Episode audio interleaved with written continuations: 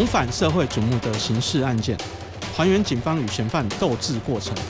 欢迎来到《刑事特搜》。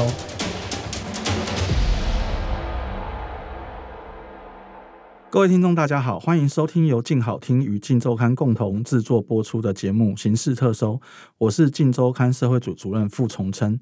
啊，今天我们请来的来宾是我们社会组的同事傅轩，请傅轩跟大家打个招呼。大家好，我是那个社会组的记者张富轩。那今天富轩要来跟我们聊的刑事特搜的案件是十四年前发生在新北市一起。丈夫为了维持跟小三的奸情，所以狠心的把自己的妻子跟两个女儿都杀掉，然后甚至还直接电话直播给小三，对的一个案件嘛。那我们就请傅轩先跟我们聊一下，说，哎，案发当时的情况是怎么样子？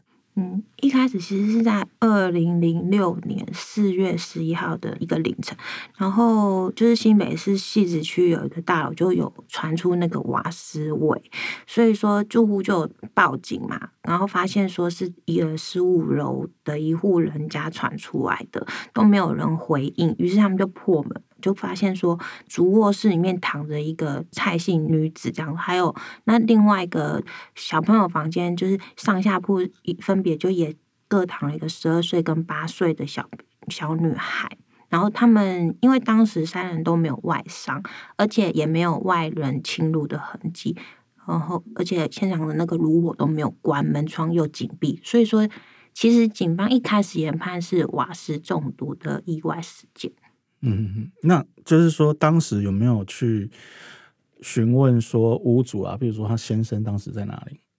嗯，那时候有通知那个先生到现场，但是那时候因为呃先生跟那个死者在打离婚官司，所以他们是分居的关系。哦，所以是分居状态。对对对对。那听说后来就是法医其实有一从死者身上验出一些东西嘛？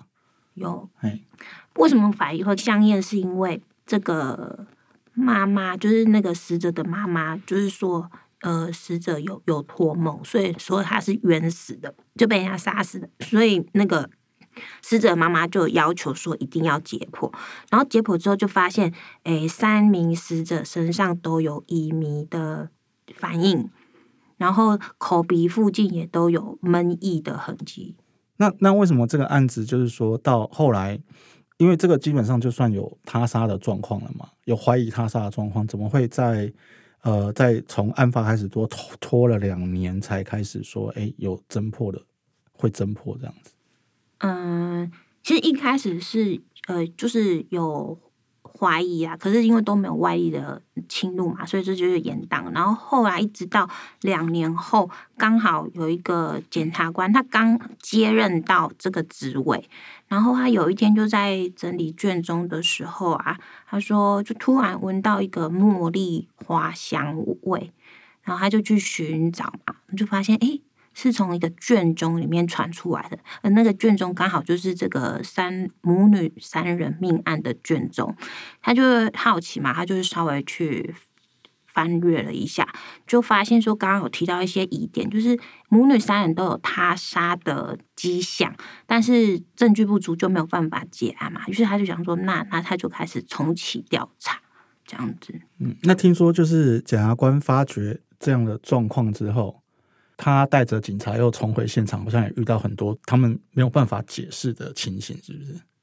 嗯，对，就是他们重回命案现场的时候，因为那时候快两年以后才开始重新侦办嘛，所以说这一两年期间，这个凶宅都已经断舍登点了。那一进去，他们就觉得说阴气很重，然后还感觉到什么阴风阵阵啊，然后离开的时候。很多同仁都有出现头昏啊、脚痛。当时承办的侦查队队长，他还因为这样子，就是拉肚子拉了三天。所以有有有远景就就推断说，这个三人的怨念一定很深。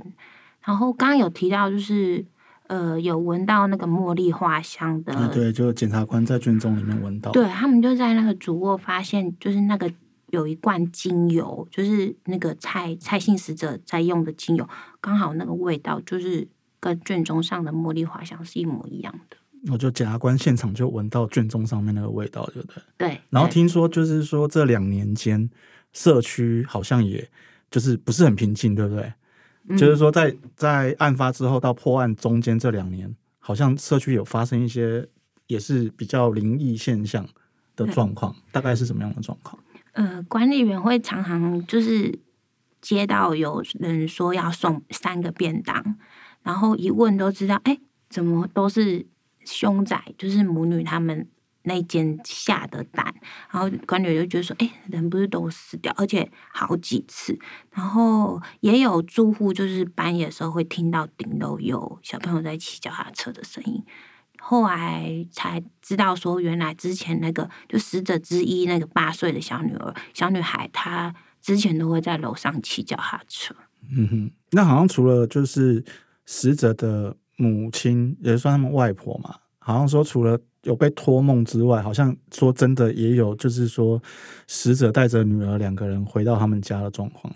嗯，这个家属是说，在头七的那一天，就是外面都没有白，就没有白雾嘛，可是他们家客厅就莫名其妙就有一团白雾，就是久久都挥之不散这样子。然后他妈妈就比较那个，他就突然说啊。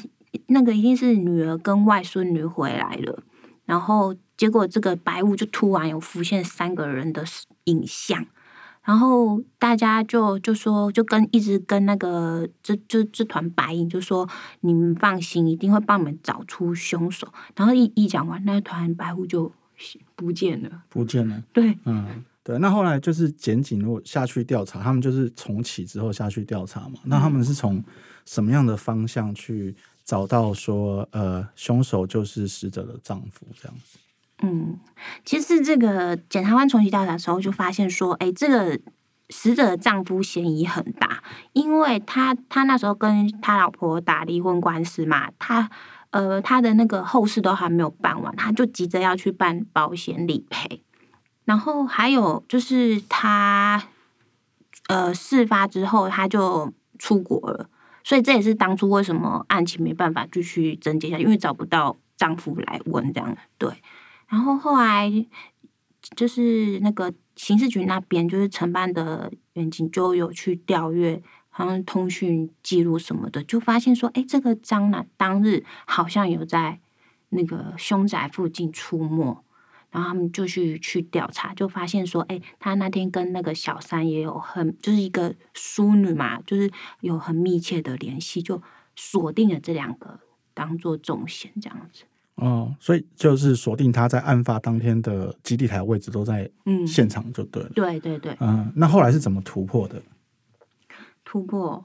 嗯，他们因为张楠不在国内嘛，所以说他们就先找这个小三淑女，然后其实就就经过很多次的测谎，然后那个女的都没有过，可是因为都没有证据啊，因为已经隔了两年了，也没有什么监视器画面，都没有任何相关证物。后来那个刑警就问他说：“嗯，那我帮你转污点证人，你可以减轻刑期，你愿不愿意出来？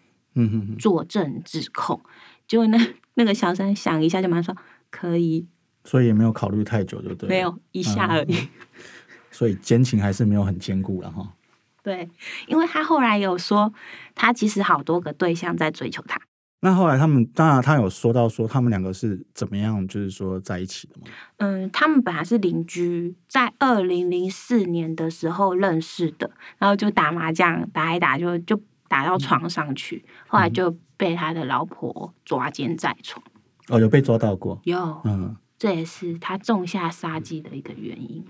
哦，所以他们当初谈离婚也是因为老呃，就是死者已经抓到老公跟这个淑女的状况就对了，对，嗯，那最后为什么会起那种杀机？就是说，你说为什么他会杀他？对对对对，嗯，因为这个老婆。我也不晓得这老婆怎么想的，反正她就是觉得说，她还是想要她这个老公，于是她就想说，那我就把这个女的赶跑嘛。她就跟刚好这女的她也有，就是她也是已婚啊，她就去把她抓奸在床这件事情告诉了那个淑女的老公。嗯，然后淑女老公就跟他大吵啊，然后淑女想说，怎么会把我的奸情讲出来？所以淑淑女就一直对他很怀恨在心。嗯哼。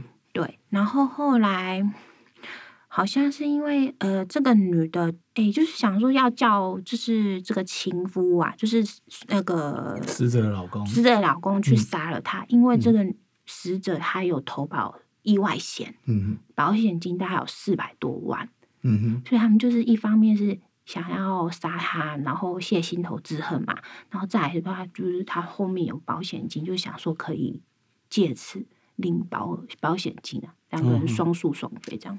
我知道说好像还有就是说，他在这之前也有呃，这个淑女也有叫她老公说拿喷漆去喷他老婆车子干嘛的，就是一些很幼稚的动作在报复，是不是？对他有叫他拿喷漆喷他的那个机车，然后那个那个老就是这个凶手，他也有对老婆家暴，后来那个。死者就就看开了，他就觉得说，好啦，算，那干脆我们就分居嘛，然后就双方开始谈离婚。这样对，可是这小三心很坏，他就不想放过他，嗯，他就是一直，而且他甚至还跟那个凶手说，你要杀他，不然就是没办法证明说你是爱我的。嗯哼，对。那所以他们是怎么样计划犯案？然后犯案过程大概是什么样的状况？他们就讨论出说要用迷迷昏这一招，然后再再制造那种超完美杀人现场，就是不要让人家觉得说哦是是是那个他杀是自杀。然后可是乙醚其实不好拿，所以说他们当时还特地到屏东找屏东的一个朋友，然后跟他买乙醚。而且很讽刺的是，当天他还带那个小三的儿子，就是凶手带小三跟小三的儿子一起到屏东游玩。然后回来就要杀他老婆。嗯，那行凶过程呢？就是说他当时是怎么样制造一个类似密室的环境？嗯，那时候凶手就带着绳梯嘛，因为他们家住十五楼，所以说他就从那个楼顶，就是寻那个绳梯到他们家的阳台。他有钥匙嘛，他就是从后门进入，然后进入之后呢，他就拿那个乙醚，就是用毛巾沾乙醚，先把他的老婆迷晕。然后就趁他等到他失去意识的时候，他就直接拿那个枕头把他闷死，这样。嗯，那好像说就是，呃，他行凶的过程里面都还跟小三在保持联络，是不是？对，因为他要让小三知道，其实他一直都没有下手。那他会那天会下手，是因为小三又跟他吵架，他就说。嗯，你你如果再不杀你老婆的话，就就不要来找我。然后他就为了要证明他对他的爱嘛，他就是全程就他要用那个蓝牙跟那个小三保持通话，所以妻子在挣扎啊，或者是在求救啊，那个小三都有听在耳里。嗯，那为什么就是说一开始就是这个小三不满的也是他的那个死者嘛，就是原配。对，那为什么到最后是连两个女儿她都可以痛下毒手这样子？因为那天很不巧，就是那个凶手的大女儿半夜想要起来上厕所，就就刚好被他看到爸爸杀妈妈，然后呢，他就就很惊吓嘛。然后可是这个凶手他也慌了，他就当下他就也要赶快用那个有那个沾乙醚的毛巾，就以同样的手法把他的长女给闷毙嘛。可是后来为什么连小女儿也杀？因为这个大女儿在反抗的时候，他们就吵醒了住睡在下铺的小女儿，然后还那个那个那凶手就想说，干脆也不做而不休，就干脆想说，反正妈妈死了也没人照顾你们，他就干脆把他们的两个女儿一起杀。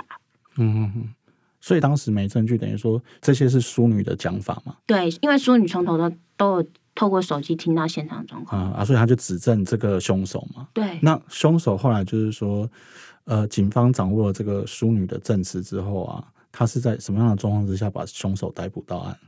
嗯，因为我刚好提到嘛，就是说，因为这个案子就变成都就是搁在那边，都一直没有结案。然后这个凶手哥哥有去跟他说，哎，为什么这案子都没有结案？然后再来一句话就说，因为保险金。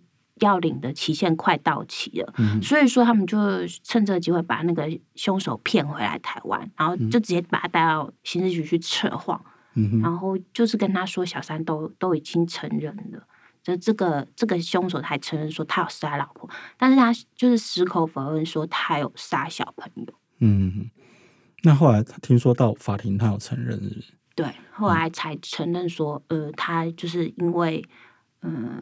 临时起意啊，然后所以才会杀掉两个小孩。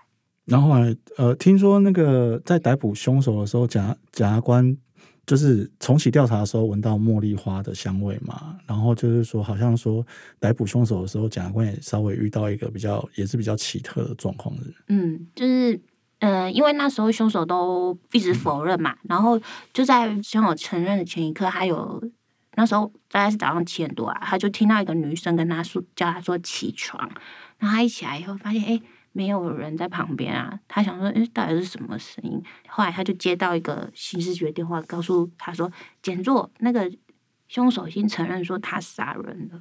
嗯，所以这整个案件都还就是蛮玄妙，蛮对离奇的。然后怨念很深。然后所以最后就是这个凶手也是被判了六次被判死刑嘛。对，啊，最后结果最后也是说可教化。啊改判无期嘛。对那好像那个小三入狱之后也是算。他现在已经出狱了嘛？因为当初被判十年，好像说那个入狱之后，也有些狱友说这个女的其实也蛮聪明的，蛮聪明的。哎对，他意思是说，因为他们其实女监进去都是毒品犯，然后很少有这种杀人的重犯，所以大家都对他很关注。然后那时候那些毒品犯一进去都会很想要上诉，可是这个淑女她都她说我不要上诉，那她说，诶，为什么你不上诉？她算得很精，她说如果我赶快变成受刑人的话，我就可以赶快算那个他们狱中就会有一种分数，然后那个分数你累积越高的话，你就会越快假释。她说，与其这样的话，我不如赶快就是当受刑人。我如果是上诉，我就是被告，我就不能算，我就会拖延到我假释的时间。又在计算刑期这样子就对，所以整个案子到最后也是给死者跟母女都有还一个公道了。对对，那还是要提醒我们大家，就是老公老婆出去打麻将，还是要注意对象是谁嘛，对不对？对，好，那我们谢谢大家今天的收听。有兴趣了解更多的听众，欢迎锁定由静好听与静周刊共同制作播出的《形式特搜》，我们下次见。想听爱听，就在静好听。